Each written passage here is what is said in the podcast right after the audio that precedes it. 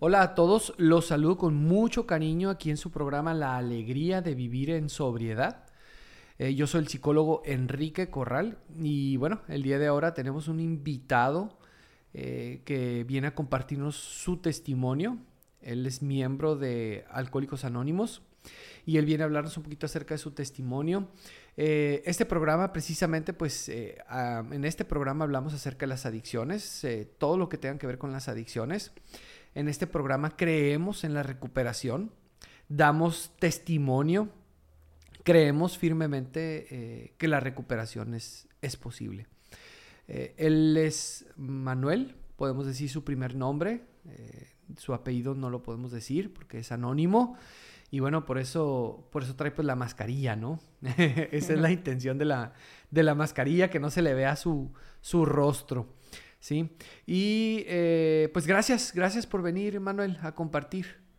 Muchas gracias por la invitación y espero pues poder ser de provecho ¿no? para alguno de ustedes. Muy bien. En una ocasión veniste a compartir también, recuerdo, mm, fue hace como seis, siete años, yo creo. De tal manera que yo me atrevo a decir que pues ya tienes ciertas 24 horas en el, en el programa, ya tienes ciertos años en recuperación. No sé si hayas recaído después de la última vez que estuviste en un centro de rehabilitación. No, nunca, nunca he tenido una recaída. Y pues ya tengo, bueno, de hecho este mes cumplí seis años sin consumir, gracias a Dios. Y, y pues gracias al programa, ¿no? muchas, muchas felicidades, Manuel. Gracias. Eh, ¿Cuántos años tienes y cuál era tu droga de impacto, eh, la droga que te, te hizo tocar fondo, se podría decir de esa manera, la sustancia que te orilló a vivir un proceso de recuperación, de rehabilitación en un centro de tratamiento eh, de modalidad residencial? Em, pues yo tengo 20 años de edad, como dije, ya tengo 6 años eh, limpio. Y en sí no, no hubo una droga en especial, realmente fue como que la combinación de, de todas. Eh, de hecho, la que más usaba era la marihuana, pero después eh, usé metanfetamina también. Eh, y aunque usara más marihuana que metanfetamina, como que hubo una contraparte pues, de las consecuencias tan, tan feas de, de la metanfetamina. Este, pero en sí es, es, algo complicado, pues no fue tanto como que las, las drogas, sino pues la consecuencia y mi manera de actuar fue la que, la que me llevó a un centro de tratamiento. Ok, tenías un policonsumo, ¿no? Se puede decir. Eh, ¿Alcohol? ¿También tenías problemas con el alcohol? Sí, sí. Ok, alcohol, marihuana, metanfetamina, ajá. Este, eh, todos, todas estas drogas te, te llevaron a, a, tener consecuencias, ¿no? Sobre todo en, en la conducta. Eh, decías ahorita, en la forma en la que te empezaste a comportar y en los problemas, me imagino, en los que te empezaste a, a meter me llama mucho la atención que dices que tienes 20 años, tienes 6 años en sobriedad, 6 años este, en recuperación, o sea que tú llegaste adolescente a, a, una institución, ¿no? Sí, así es, a los 14 años entré a un, a un centro de tratamiento y, y, duró un año más o menos y ya de ahí así en Alcohólicos Anónimos como me he podido mantener. Que ese es lo ideal, ¿no? O sea, yo creo que ese es el tratamiento ideal. O sea, primero, quizás, si se necesita, cortar con el consumo, puede, se podría hablar de un tratamiento residencial, pero ya después que salen las personas de, de, un centro de rehabilitación, por así decirlo, o de una clínica especializada en adicciones, la idea es que se, se incorporen ¿no? a, a, a, un grupo de autoayuda. ¿no? Así es. Sí. Así es como le has hecho tú. Sí, así me ha servido. Ok, y, y háblame un poquito acerca de cómo te ha funcionado el, el, el programa a ti, o sea, de qué manera te ha cambiado tu forma de ver tu realidad? Pues ha impactado en todos los aspectos de mi vida, ¿no? Este, pues un programa de Alcohólicos Anónimos, eh, a pesar de mi edad, a pesar de pues el contexto en el que llegué, eh, obviamente llegué a un grupo y pues todas las personas eran mucho mayores que yo, ¿no? Eran, bueno, en ese entonces éramos poquitos y eran de 50, 60, 70 años. Y, y a mí lo que mucho, lo que bueno, más me llamó la atención o lo que más me gustó fue que nunca me vieron como alguien menor, pues. nunca me vieron como el niño o el, o el que no sabía, o, o sea, nunca me hicieron menos, pues eh, siempre me, me trataron como un igual, como un enfermo alcohólico, eh, y, y respetaron pues mis problemas, respetaron mi, mi catarsis y me dieron la oportunidad de servir. Y, y a medida de eso pues también me, pues, me benefició mucho pues estar conviviendo con gente mayor que yo, pues eh, de una u otra forma me hizo madurar eh, en, en cuestión de pues de tomar decisiones. Eh, ahí aprendí a ser responsable, adquirir un servicio, aunque sea pequeño, pues aunque sea limpiar eh, una vez a la semana, aunque sea servir café, aunque sea acomodar los libros, te hace mucho más responsable, pues. Y, y el, el contexto que se vive ahí en un, en un grupo de alcohólicos anónimos es que ahí mm, hay errores, pues te puedes equivocar, pero no pasa nada. Ahí estamos para aprender, para equivocarnos, para aprender de los demás. El chiste es tratar de eh, llevar esas enseñanzas o ese aprendizaje o esa recuperación afuera de tu vida, pues, eh, al tu contexto familiar, escolar, en mi caso, social. Y de esa forma, pues, a mí fue como me ha funcionado. Realmente, em, no solo ha sido Alcohólicos Anónimos, también he tenido ayuda, he buscado ayuda psicológica, a a- de la religión, este, he tratado muchas cosas, pues, y eso me ha ayudado. Se dice que la enfermedad de las adicciones este, es multifactorial, o sea, son muchos ah, factores los que influyen para que una persona tenga el problema de las adicciones, pero yo también creo firmemente que la recuperación, así como la enfermedad es multifactorial, también la recuperación es multifactorial, ¿no? ¿Te ha ayudado Alcohólicos Anónimos? ¿Qué más te ha ayudado a mantenerte en sobriedad? Em, pues aparte de Alcohólicos Anónimos y de todo, todo el... eh, por esa parte... em, parte conductual y espiritual también que me ha dado eh, ha sido pues el apoyo de mi familia, realmente que ha sido como lo que me ha impulsado desde que salí del centro de tratamiento, incluso cuando estaba ahí. Este, psicología también, este, llevo pues un tratamiento de psicología. Este, de vez en cuando también voy a la iglesia. Eh, realmente a mí me gusta hacer eh, de todo, pues, eh, practico meditación. O sea, ya tengo tiempo buscando siempre como que nuevas formas de sentirme mejor, pues. Muchas veces no me han funcionado muy bien, este, a lo mejor no, no eran como la manera en la que, en la que, pues me sirviera mejor, pero yo con lo bueno que, con lo que me trae cosas buenas, con eso me quedo, pues, y eso es lo que voy practicando y, y, y pues va evolucionando también. Ok. Há- Háblanos un poquito de tu testimonio. ¿Cómo estuvo que, que, pues, te diste cuenta que tenías un problema de, de adicción? Eh, eh, ¿te consideras una persona adicta en recuperación? Sí, sí. Adicta, alcohólica, enferma emocional, que como, como todos, muchos nos declaramos, ¿no? En los grupos. Este, pues mi consumo empezó a los 12 años, casi cumpliendo los 12 años. Realmente fue algo, mi caso es bastante atípico, ¿no? Eh, porque a mí nadie me ofreció drogas ni alcohol. En mi casa nadie consumía ni bebía hasta la fecha. Vengo de una familia cristiana. Eh, nadie en mi familia bebe, ni toma, ni dice groserías, ni... O sea, una familia con muchos valores, pues. Eh, y es por eso que muchas personas em, piensan, ¿no? Que el alcohólico o el adicto siempre viene de una familia alcohólica, siempre viene de una familia adicta, con problemas, con golpes o... Claro que no, este, yo pienso totalmente lo contrario, mi caso es diferente e incluso hay personas en las que sus dos padres son adictos alcohólicos y ellos no han tenido ningún problema, pues al contrario, eso es como que los impulsa y, y estudian, trabajan, salen adelante. Este, en mi caso, eh, yo pues tuve un contacto, ¿no? Con, con, con marihuana al principio. Este, em, fue un contacto pues de coincidencia, ¿no? Eh, realmente no estaba seguro ni qué era, pero, pero me dio mucha curiosidad, pues, eh, probar lo que, lo que eran sus efectos, pues, lo que había escuchado en, no sé, en, en canciones, que escuchaba mucho rap, ¿no? En las canciones, en todo eso. Em, no me daba miedo, sinceramente, este, no pensaba en las consecuencias tampoco. eh, pero ya hasta un día que la probé, este, eh, también poco antes había probado el alcohol también. Y como que esa manera de sentirme, este, no sé, se me hizo algo distinto, pues se me, me gustó mucho, realmente fue como un gusto al principio.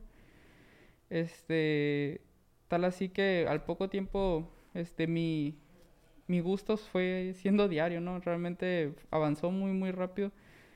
Eh, ya en cuanto supe dónde podía conseguir, este, ahí estaba diario, diario, diario.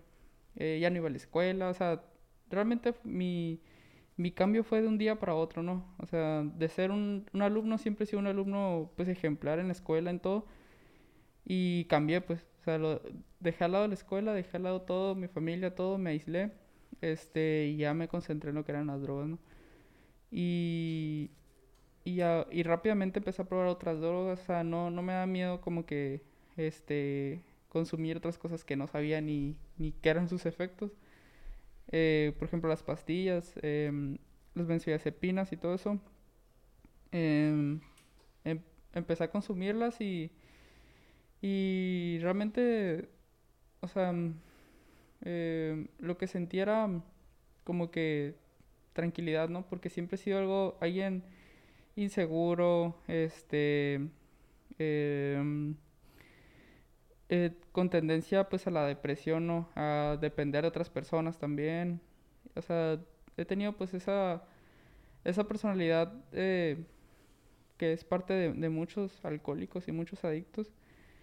Y de alguna manera pues detonó rápidamente al, a tener pues un contacto con la sustancia, ¿no? Y así fue como fue avanzando a, a pues a esa temprana edad, ¿no? Tenía 12 años todavía.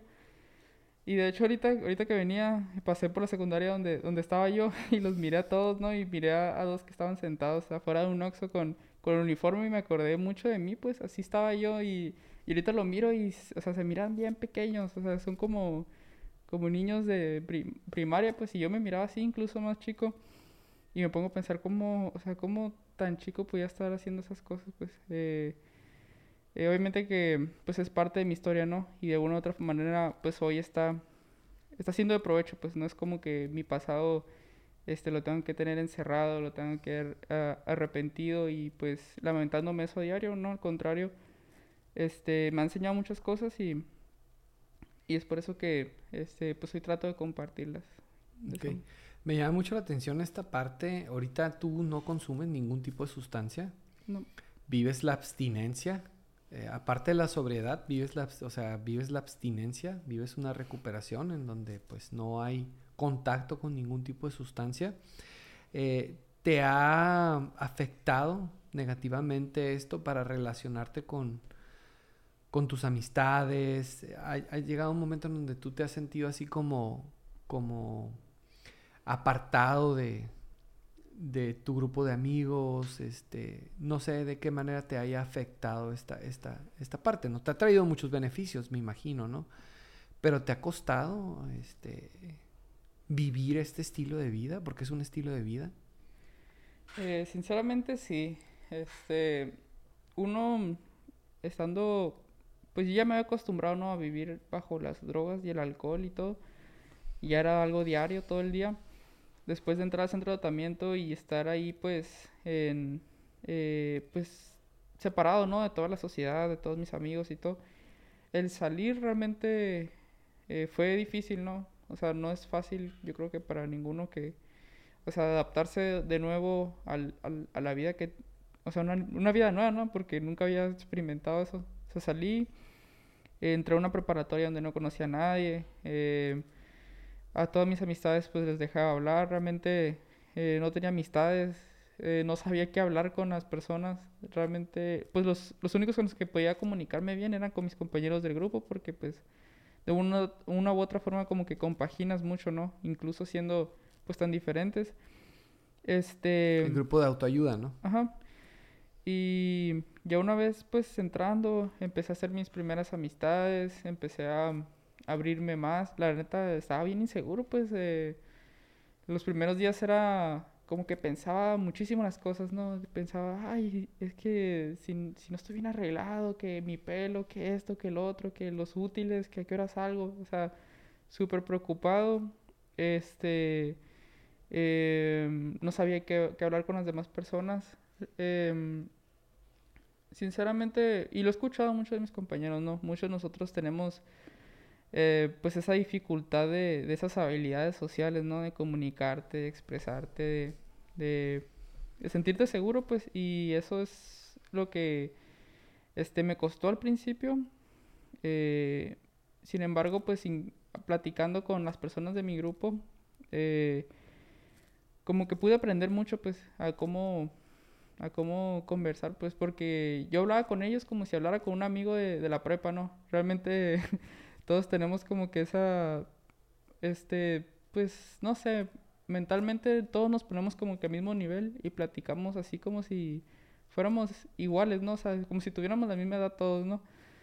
Eh, y, y, eso fue algo que, que, que, que, me sirvió con mi familia también, no se diga, el, el, la comunicación cambió bastante. Yo nunca estaba acostumbrado a, a llegar y preguntarle a mi mamá cómo, cómo había ido en su, en su día, o ella, o contestarle, ¿no? Cómo me había ido a mí. Eh, igual con los demás integrantes de mi familia. Eh, ha sido algo, un cambio, este, pues paulatino, ¿no? Eh, lento. Pero, pero pues como que los mismos frutos, pues son los que te van motivando cuando vas iniciando.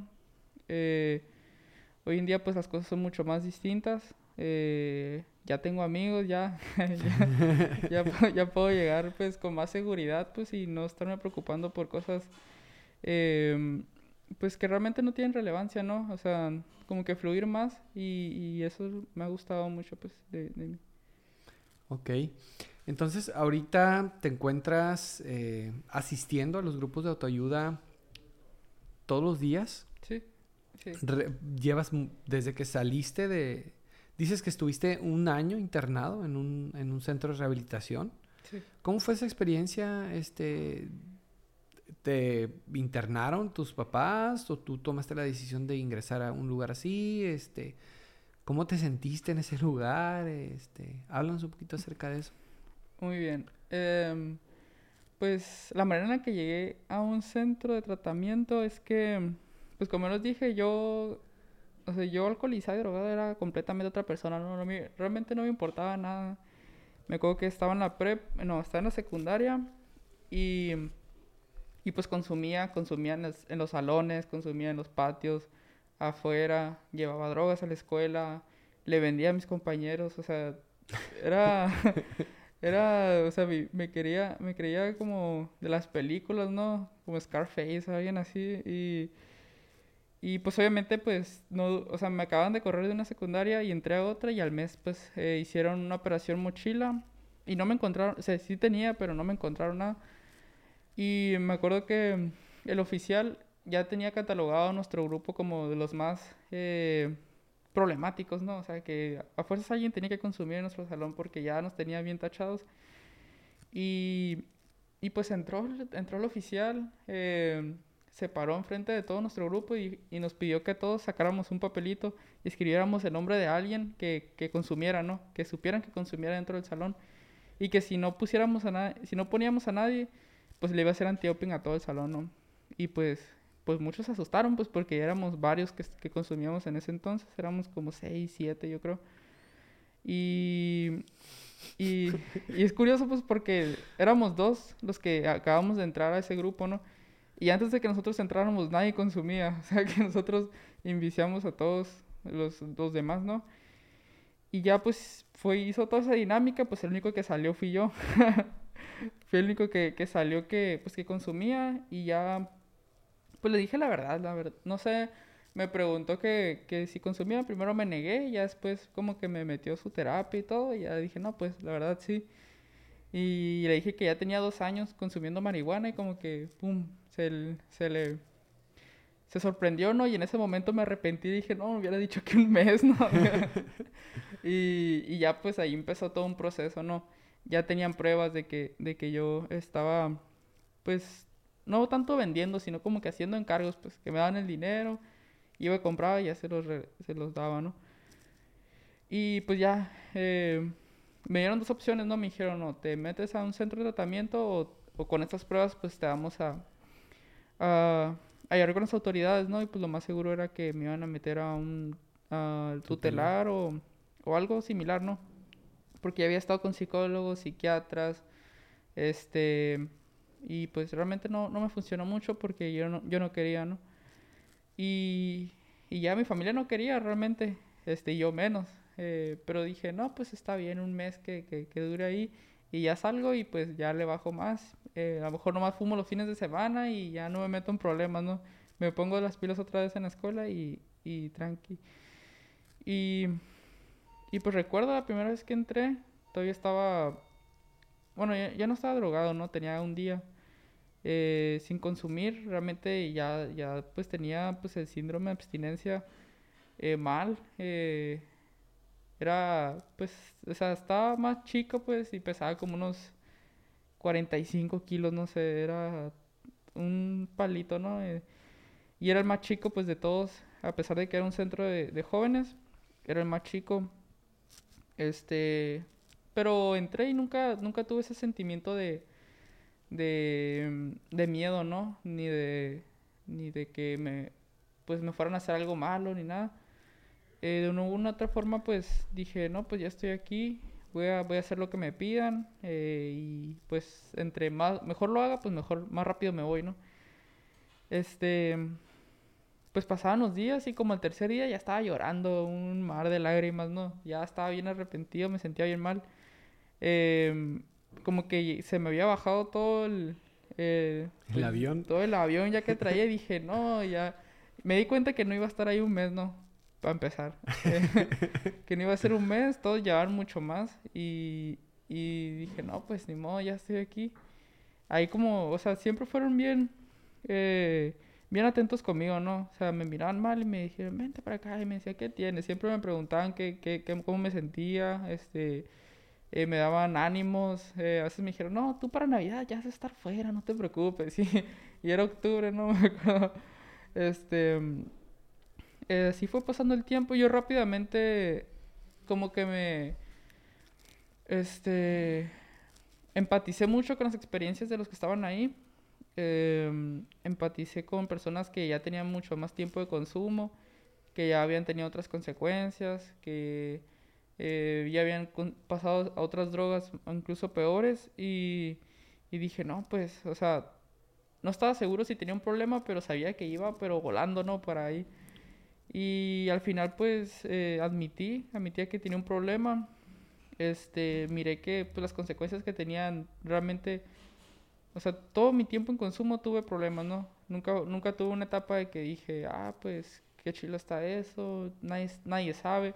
Yo empecé a consumir y en menos del mes ya me habían cachado, ¿no?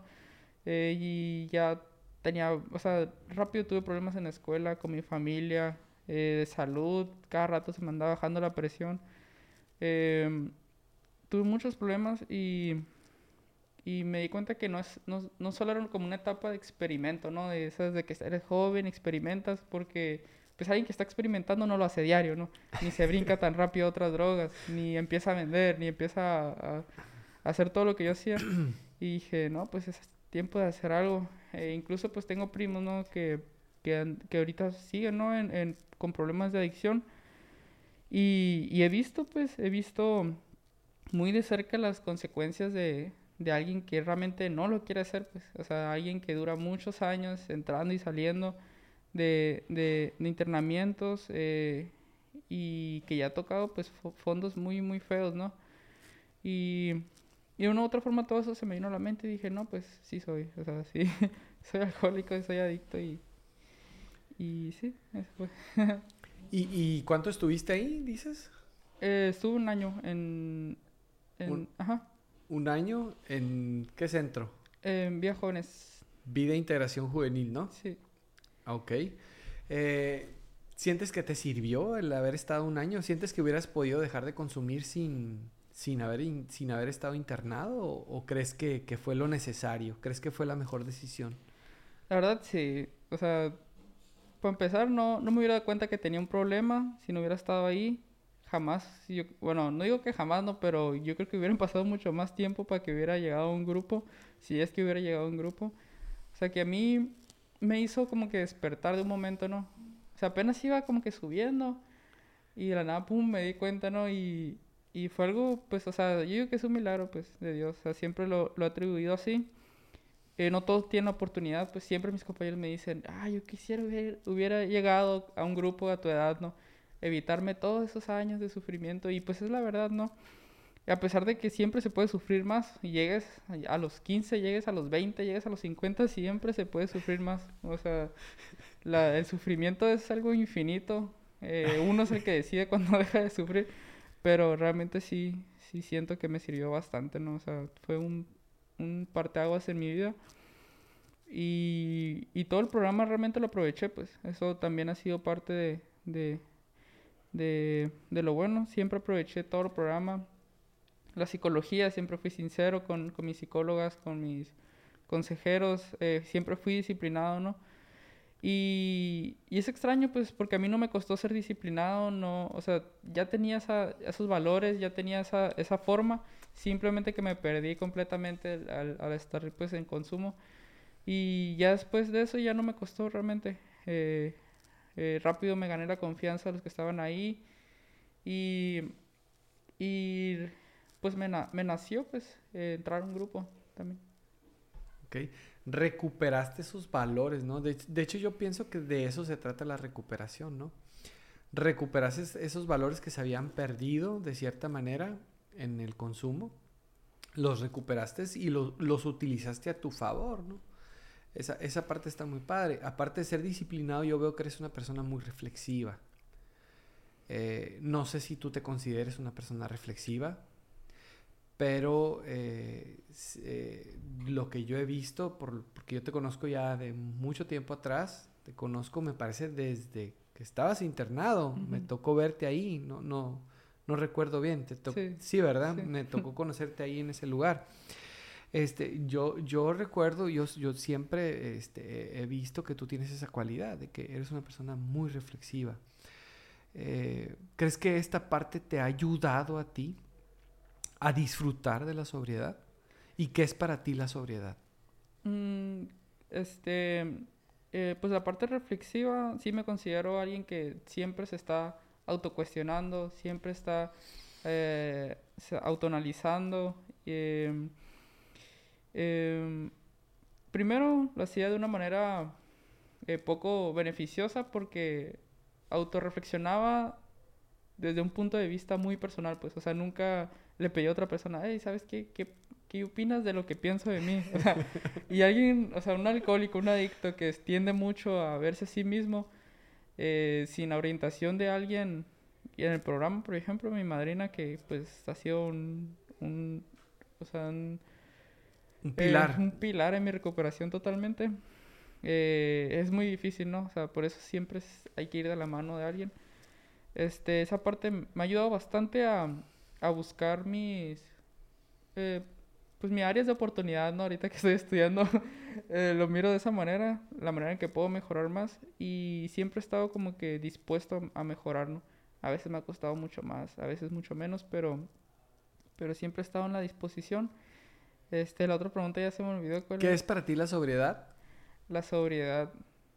Eh, pues si hablamos de la sobriedad emocional, para mí, este, bueno, primero viene para mí desde la sobriedad espiritual, ¿no? Viéndolo desde un, desde el programa Alcohólicos Anónimos, eh, para mí la sobriedad espiritual es, eh, alcanzar el, el contacto consciente con mi poder superior, em, un contacto que no es solo, no solo es de, de orar, ¿no? no solo es meditar, sino estar consciente que hay hay un poder como que más alto que yo, que está dirigiendo las cosas que estoy haciendo, que está en mí en todo momento, siempre tenerlo como en la mente, ¿no? Em, este, a partir de eso, creo que mis decisiones van a ser mucho más acertadas, mis relaciones con las demás personas van a ser mucho más espirituales, eh, mis propósitos en la vida van a ser mucho más espirituales, eh, o sea, alejado del materialismo, de, de todo ese universo, ¿no? Eh, y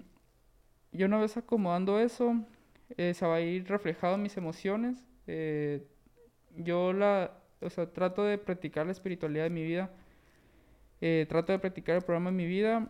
Y obviamente que mis emociones, o sea, yo antes de estar en un programa espiritual, mis emociones eran o muy, muy depresivas, de que me aislaba días sin comer, sin quererme mover o muy ansiosas, ¿no? Que esa ha sido, ha sido como que mi mayor problema, la ansiedad.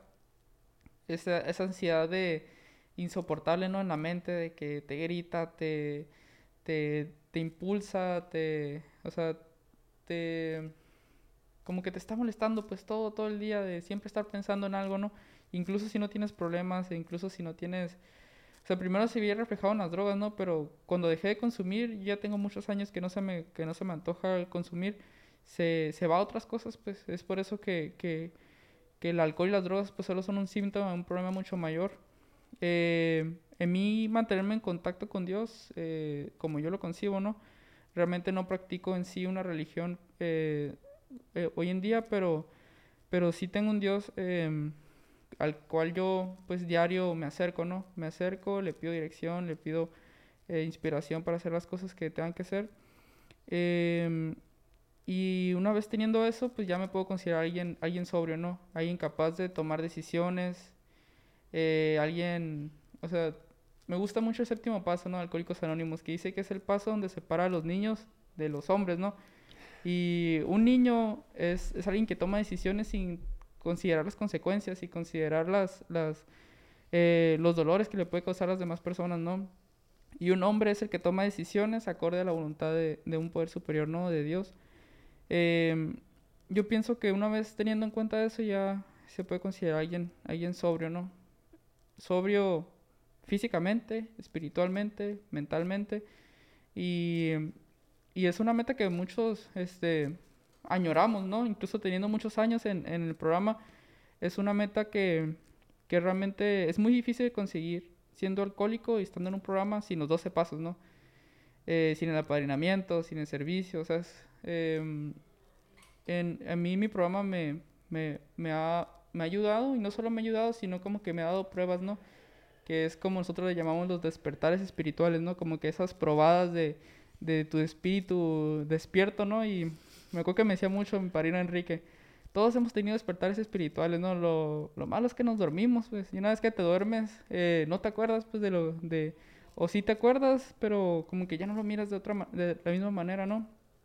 Este, eh, y sí, para mí esa sobriedad Em, hay un tema en, en, un libro que se llama Lenguaje del Corazón de Alcohólicos Anónimos que dice que, que es la dádiva más preciada para nosotros, ¿no? Es, es, es esa... Eh, ni, ni siquiera es una cosa, pues es como que un, un, estado en el que todos añoramos y muchas veces, o sea, algunos los alcanzan y ya ni, ni saben que ya lo tienen, ¿no? Es, es, por eso que es tan bonito para nosotros y, y pues es eh, pues nuestra meta, ¿no? El, la sobriedad. Mm, mm, fíjate que esta parte de ir todos los días al, al grupo, no, no, o sea, nunca ha llegado un momento en donde digas, ¿sabes qué? ya no necesito el grupo, ¿sabes qué? Este, me está quitando mucho tiempo. Sí, sí has escuchado acerca de la cruz de la sobriedad, ¿no?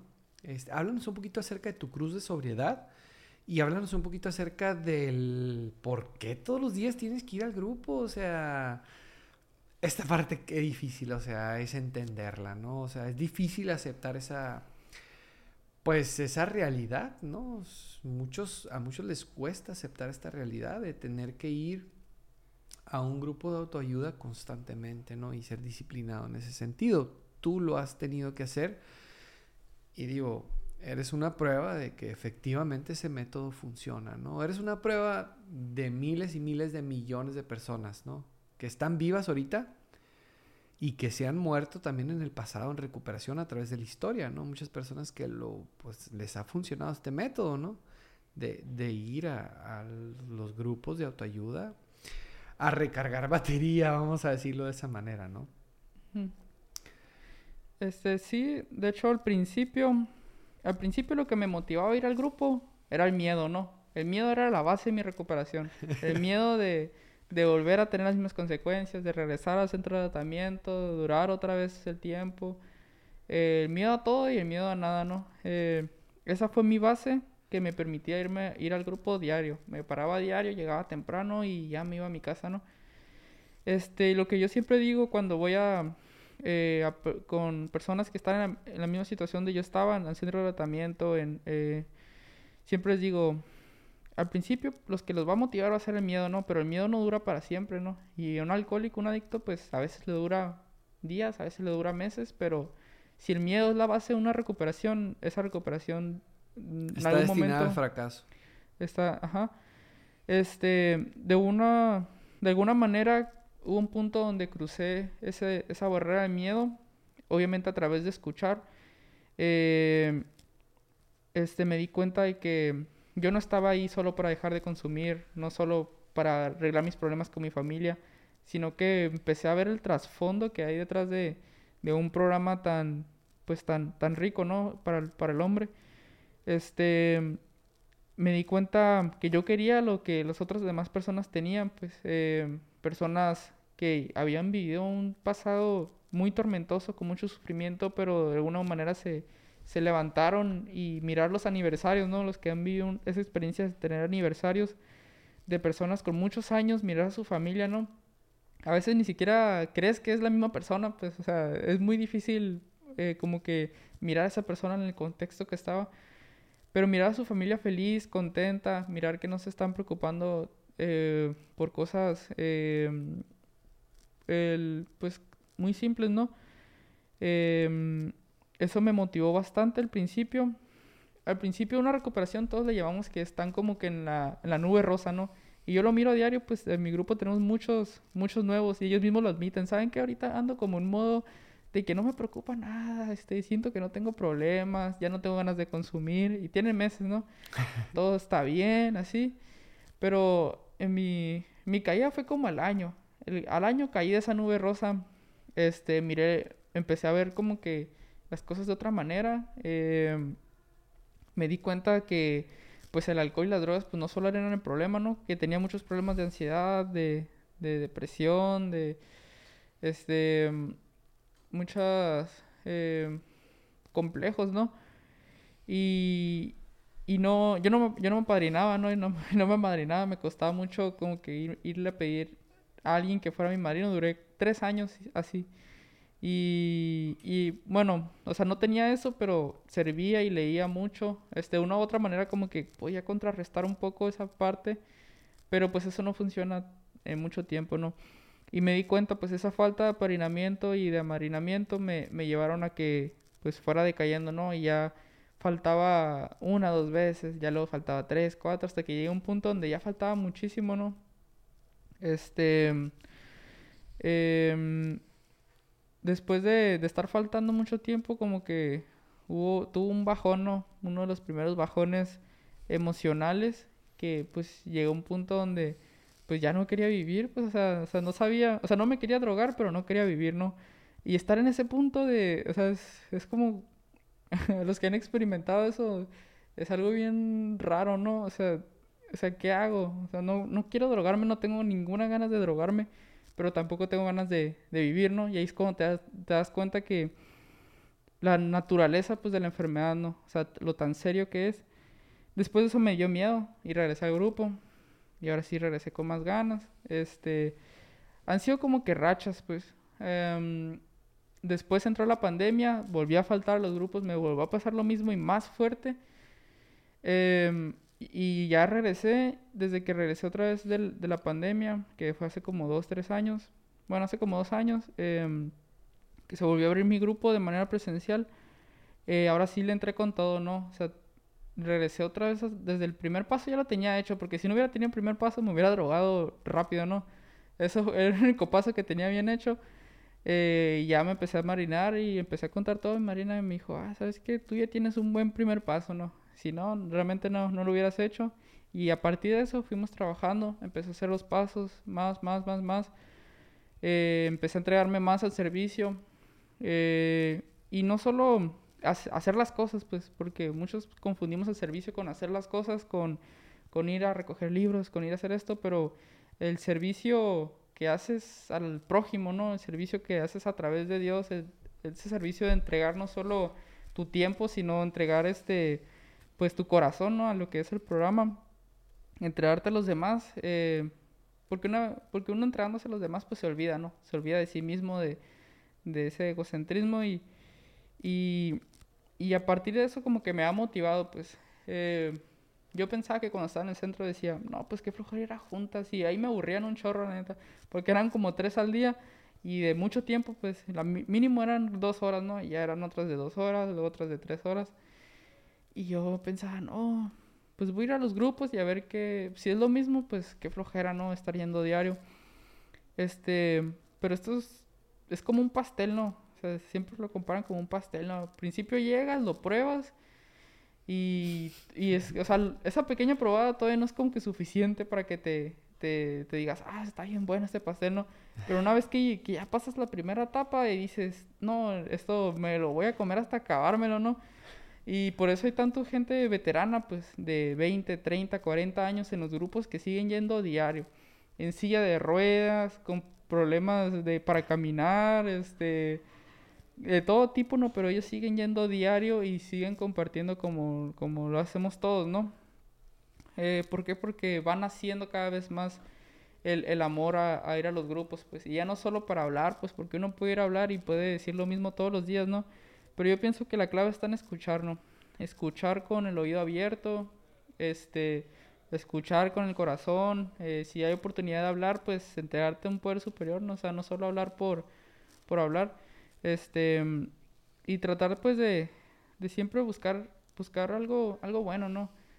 Ir sin expectativas, ¿no? Porque yo a veces llegaba y decía, no, hoy, hoy voy a encontrar la clave para arreglar este problema, ¿no? O, o, no, es que ando batallando por esto y hoy voy a escuchar algo que me sirva para esto, ¿no? E ir con la mente totalmente en blanco, este, ir con, o sea, porque, porque muchas veces, o sea, yo escuchaba, ¿no? Que hablaban de sus hijos, de su esposa, de su trabajo, de, y yo dije, pues yo no tengo nada de eso, mi único problema es ir a la escuela y arreglar mi cuarto, ¿no? Esos son los únicos dos problemas que tengo. ¿De qué me va a servir todo esto? Pues hasta que un compañero me dijo, tú no eches en saco roto todo lo que decimos aquí, ¿no? Algún día te va a servir, algún día vas a tener hijos, te vas a casar, vas a tener un trabajo. O sea, estás aquí para prevenir problemas que ya hemos tenido nosotros. Y dije, ah, bueno, pues sí, cierto. Así que empecé a escuchar a todos eh, con mucho más detenimiento. Y, y esa ese amor por escuchar es lo que me, me, tiene ahorita pues yendo a los grupos, ¿no? Diario. Trato, trato de ir lo más que puedo. Obviamente que hay días que pues por cuestiones de la escuela, de otras cosas, no se puede asistir, pero realmente a mí eh, me nace ir diario, pues, o sea, ya no es como que tengo que, o porque tengo miedo, sino porque quiero, pues, porque sé que voy voy a estar mejor, pues. O sea, yo nunca he ido a una, una, junta y he salido peor de lo que estaba. Jamás en mi vida. Y no conozco a nadie tampoco que, que, haya, que le haya pasado eso. Y, y sí, es parte de, de, mi experiencia en los grupos. Ahorita estás este, en la escuela, dices. ¿Estás estudiando qué carrera? Eh, administración. Administración. Sí. eh, te voy a hacer una pregunta, este, pues, no sé cómo la, cómo la veas. Eh, pero me la puedes responder según tu criterio, ¿no? Eh, ¿Eres feliz? Sí. ok. Sí, me siento, la verdad me siento feliz. Ok. ¿Estás satisfecho con, con este estilo de vida que has elegido? Sí, claro que sí. De hecho, eso de satisfecho, uf, fue, fue donde me di cuenta que el programa estaba haciendo efecto en mí, ¿no? Un día me levanté me desperté y dije, ah, cómo me gusta mi vida, ¿no? Y estaba en la prepa todavía, yo creo que no tenía ni los dos años, y dije, o sea, me gusta ir a la escuela, me gusta ir al grupo, me gusta no preocuparme por estar pensando en qué otra dosis o qué o, o el pusher o el dealer o este que ya me quedó mal o, o sea, qué, qué bonito es mi, mi vida, ¿no? O sea, empecé a sentir que mi vida tenía un valor y no solo para mí, sino para las demás personas que me invitaran a compartir, que las, las mamás me, me, hablaran de sus hijos, que, que me, nos presentaran, platicar con ellos. O sea, es algo que, que a mí realmente me gusta, pues, y me hace feliz y, me, y lo hago con mucha pasión, con, con mucho amor. Y, y, por eso, pues, puedo decir que, que, mi vida, pues, al día de hoy me, me gusta mucho, ¿no? Me gusta, me gusta mucho la carrera que estudio, eh, mi familia para mí es, esa es o sea, no es perfecta, pero para mí, yo lo miro como perfecta, ¿no? La verdad me, me, me gusta mucho estar con mi familia. Y mis compañeros, pues, o sea, ni se diga, realmente... O sea, ahorita mi, mi, mi grupo es muy, muy nutrido, ¿no? Hay muchas personas todas las personas eh, son distintas, ¿no? O sea, y tener como que esa, ese, esa, diversidad. Eh, hay muchas mujeres, muchos hombres, muchos jóvenes, muchos adultos que se dedican a diferentes cosas. Eh, hace que, que, la armonía que esté ahí te, o sea, te llegue porque te llega, ¿no? Y, y es por eso que, o sea, mm, o sea, hay días buenos y hay días malos, pero, pero yo no catalogo así la felicidad, ¿no? O sea, para mí la felicidad no es estar feliz, no, o sea, no estar alegre ni estar triste, no. Eh, como que hablando de eso, ¿no? Esa satisfacción de, de, mi rutina. O sea, a mí me gusta mucho hacer ejercicio también. Sé que se nota, se nota, pero sí me gusta hacer mucho ejercicio, me gusta, eh, tengo una novia, me gusta mucho pasar tiempo con ella y, y esa, mi vida ha cambiado, pues, eh, mi vida el día de hoy es, feliz. Sí. Me da gusto. te felicito Manuel. Eh, quisiera preguntarte, me llama mucho la atención esta parte espiritual de la que tú me hablas y cómo haces la distinción, ¿no? Cuando te hice la pregunta de que sí que es sobriedad para ti, haces la distinción entre lo que es la sobriedad espiritual. Eh, ¿En qué momento empiezan a hacer en ti eh, esta parte espiritual? ¿En qué momento tú consideras que empiezas a tener un despertar espiritual? ¿Cómo fue ese despertar espiritual? ¿Y cómo nutres esa espiritualidad? Muy bien. Em, pues em, para mí la espiritualidad es como que ese es, es, lo que me conecta con las demás personas, ¿no? A través de Dios.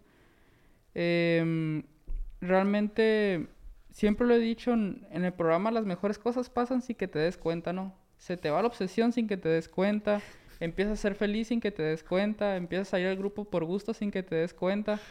Eh, y es parte de, la magia de esto, ¿no? Eh, pasa el tiempo y te das cuenta de que em, ese dolor, ese, ese vacío se va empezando a llenar, ¿no? Y a lo mejor en ese momento en que sentí que mi vida ya estaba siendo satisfactoria para mí, fue donde me di cuenta de que, de que ya me estaba llenando de, esa espiritualidad, ¿no? Em, empecé a concebir a un poder superior al principio pues lo conseguía de una manera, luego ha ido evolucionando mucho, ¿no? Pero a medida en la que yo he invertido mi, mi tiempo y mi esfuerzo en, en, acercarme a un poder superior, ha sido la medida en la que ha, ido pues acrecentando mi felicidad en mi vida, ¿no? Eh, claramente que pues no es, no es sencillo, ¿no? Y incluso por, por más este eh, devoto que uno pueda creer, quererse ser, a veces es, es, es muy difícil, ¿no? Em, mantenerlo siempre diario, diario, diario. Para mí ha sido parte de disciplina, pues, porque a mí se me va mucho la onda, ¿no? Pasa el día y no me doy cuenta que oré, no me doy cuenta si medité. Eh, yo he tenido que hasta poner alarmas para recordar que tengo que, que, tengo que, que hacer algo, ¿no? E incluso leer, pues, porque mi mente es, es mucho de, de, distraerse y divagar. Eh, este, primero, o sea, hubo un tiempo donde creía que la espiritualidad era, o sea, no, no tenía que ver mucho con las demás personas, ¿no? Que solo tenía que ver con Dios, pues.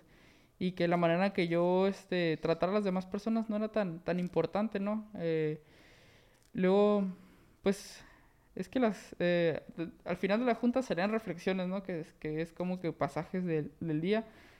Y una de esas hablaba acerca de eso, pues, que la espiritualidad se ve reflejada en la manera en que tratas a, tu prójimo, ¿no? Eh, si tú tratas a tu prójimo con amor, con, con, o sea, Dios no, no me ama para que yo me quede con ese amor para mí, ¿no? Ni me da la salud para que, para que pues me quede sentado, ¿no? Sino que me da todos esos dones para yo compartirlos, pues yo pienso que esa es como que la base de la espiritualidad, el servir, el compartir, el entregarte, el el siempre estar como que tratando de, ver por los demás. Y, y, de esa manera es la que, en la que yo he podido acrecentarlo. Obviamente, pues me ha servido mucho estar en un grupo, ¿no? Porque en un grupo todos están dispuestos a practicar la espiritualidad, ¿no? De una u otra manera. Este, todos están conscientes de, de la condición de, de, los demás que estamos ahí, ¿no? Eh, pero afuera en la sociedad la gente no sabe eh, quién eres, ¿no? O muchas veces tus intenciones, o no le, no le importa, o, o sea, o, o, tienen malos, malos días, ¿no? Por eso siempre, siempre he pensado que es, o sea, uno puede ser amoroso con alguien amoroso, ¿no? Pero cuando te toca ser amoroso con alguien que a lo mejor te odia, a lo mejor, o sea, no le importas, o, o te trata mal, ahí es cuando realmente se practica la espiritualidad, ¿no? O sea, se practica si, si realmente, pues, o sea, tienes bien como que cimentadas tu mira, ¿no? O, eh, eh, uno está realmente, pues, entregado a hacer las cosas bien. Y, y, este, pues, el día de hoy, pues, intento hacerlo, ¿no? A la medida que puedo. Eh, mis compañeros me hablan y me hablan más de la espiritualidad. Hay compañeros que conocen mucho a través de la religión, em, pues su manera de concebir a, Dios, ¿no? Y todo. Y yo trato de agarrar eso, pues, o sea, yo no, no hago distinciones entre religiones, entre creencias.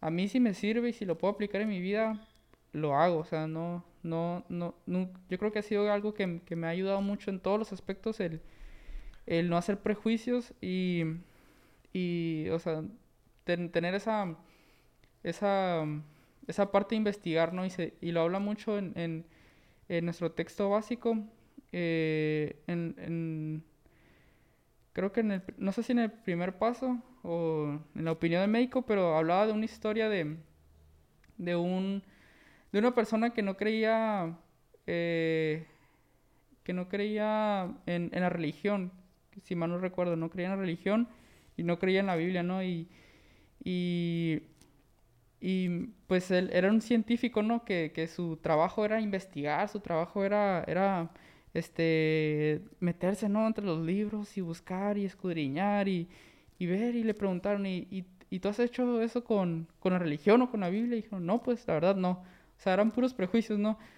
Eh, y obviamente que, pues, o sea, su juicio no iba a ser el correcto porque no, no lo había probado, ¿no? Y una vez que lo probó, pues se dio cuenta que, que o sea, cambió totalmente su perspectiva, ¿no? Así que, pues eso yo es lo que he intentado aplicar en, en, en mi vida. El, antes de, de, desechar una idea o desechar algo que me puede ser provechoso, pues tratar de, de exprimirlo o de investigarlo más que se pueda a través de eso, ¿no? Y, y, y eso pues, pues se va reflejado en, en, en todo, ¿no? También lo, hago en la escuela, ¿no? Que a veces no me gusta porque son temas que no me gustan, pero, pero lo hago, ¿no? Y, y me sirve, realmente me sirve. Claro, eh, el hablar de algo que pues no se conoce, ¿no? Y de hecho pues nadie ama lo que no conoce, ¿no? Eh, es importante conocer, experimentar, este, para poder ver este, la magia, por ejemplo, que se vive en, por decirlo de una manera, ¿no? La magia que se vive en los, en los grupos de, de, autoayuda, ¿no? Es algo muy bonito experimentar ese cariño, experimentar ese compañerismo, el acompañamiento, el sentirte parte de, identificado con. Es, es, es muy padre eso, ¿no? Este, creo que, que eh, cuando una persona experimenta eso que has experimentado tú, de, ir a un grupo de, autoayuda, eh, se puede dar cuenta que realmente en esto de las adicciones y en esto de la problemática de las adicciones, eh, pues no se está solo, ¿no? Siempre va a haber alguien dispuesto a ayudarte. Siempre va a haber alguien ahí, este, eh, que en su momento lo ayudaron a él, ¿no? Dispuesto a, a, darte la mano, ¿no? Para que en este difícil proceso, pues, este, te des cuenta que no, que no estás solo.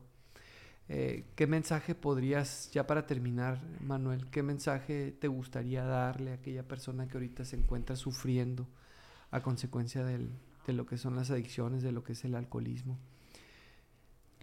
Em, pues primero que, que, busquen ayuda, ¿no? Eh, que se, si pueden, se detengan un momento donde estén a pensar, a reflexionar no es muy difícil realmente para alguien que ya tiene muchas consecuencias en alcohol y drogas, pues darse cuenta si tiene un problema o no.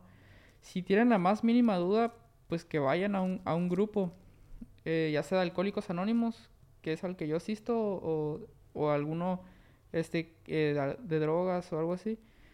Em, si, si realmente llegan a tener el problema, que nosotros no podemos eh, decir quién tiene o no el problema, realmente nosotros solo damos la información, eh, pues que vayan con una mente abierta, ¿no? Una mente abierta, sin prejuicios, sin, sin expectativas.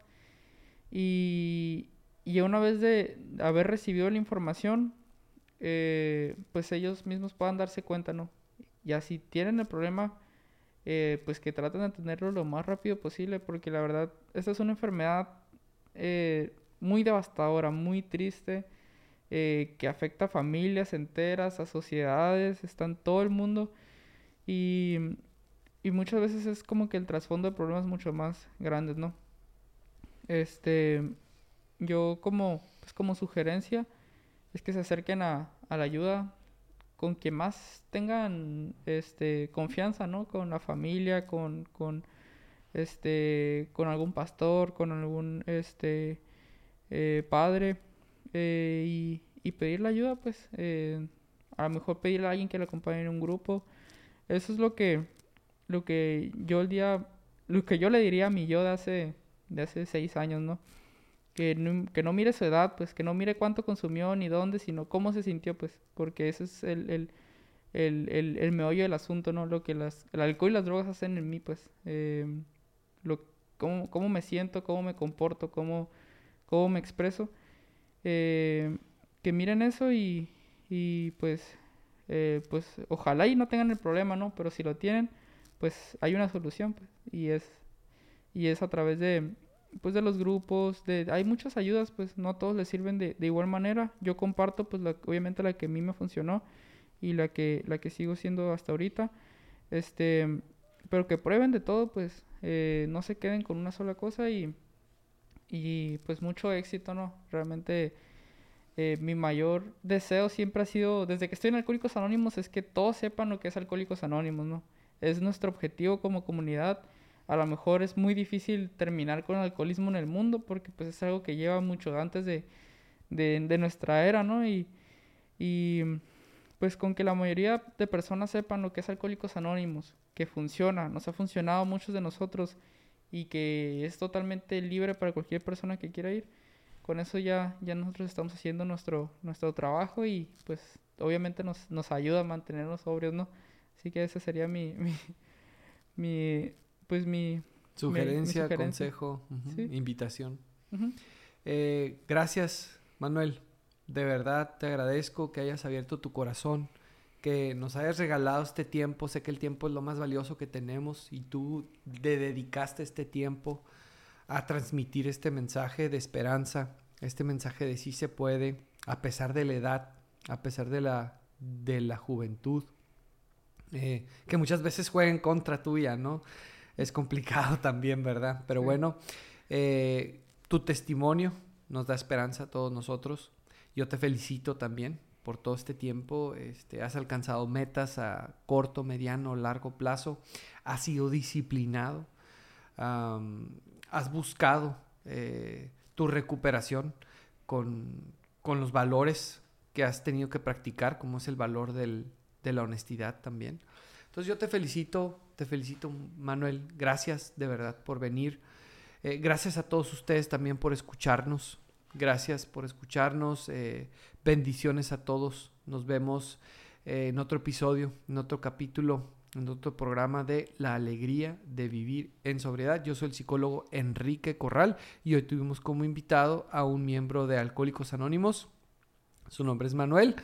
El comenzó su recuperación en la adolescencia a los 14 años y ahorita lleva 5, dices, 6 años, 6 años en, en sobriedad. Felicidades, bendiciones a todos, que estén muy bien, gracias.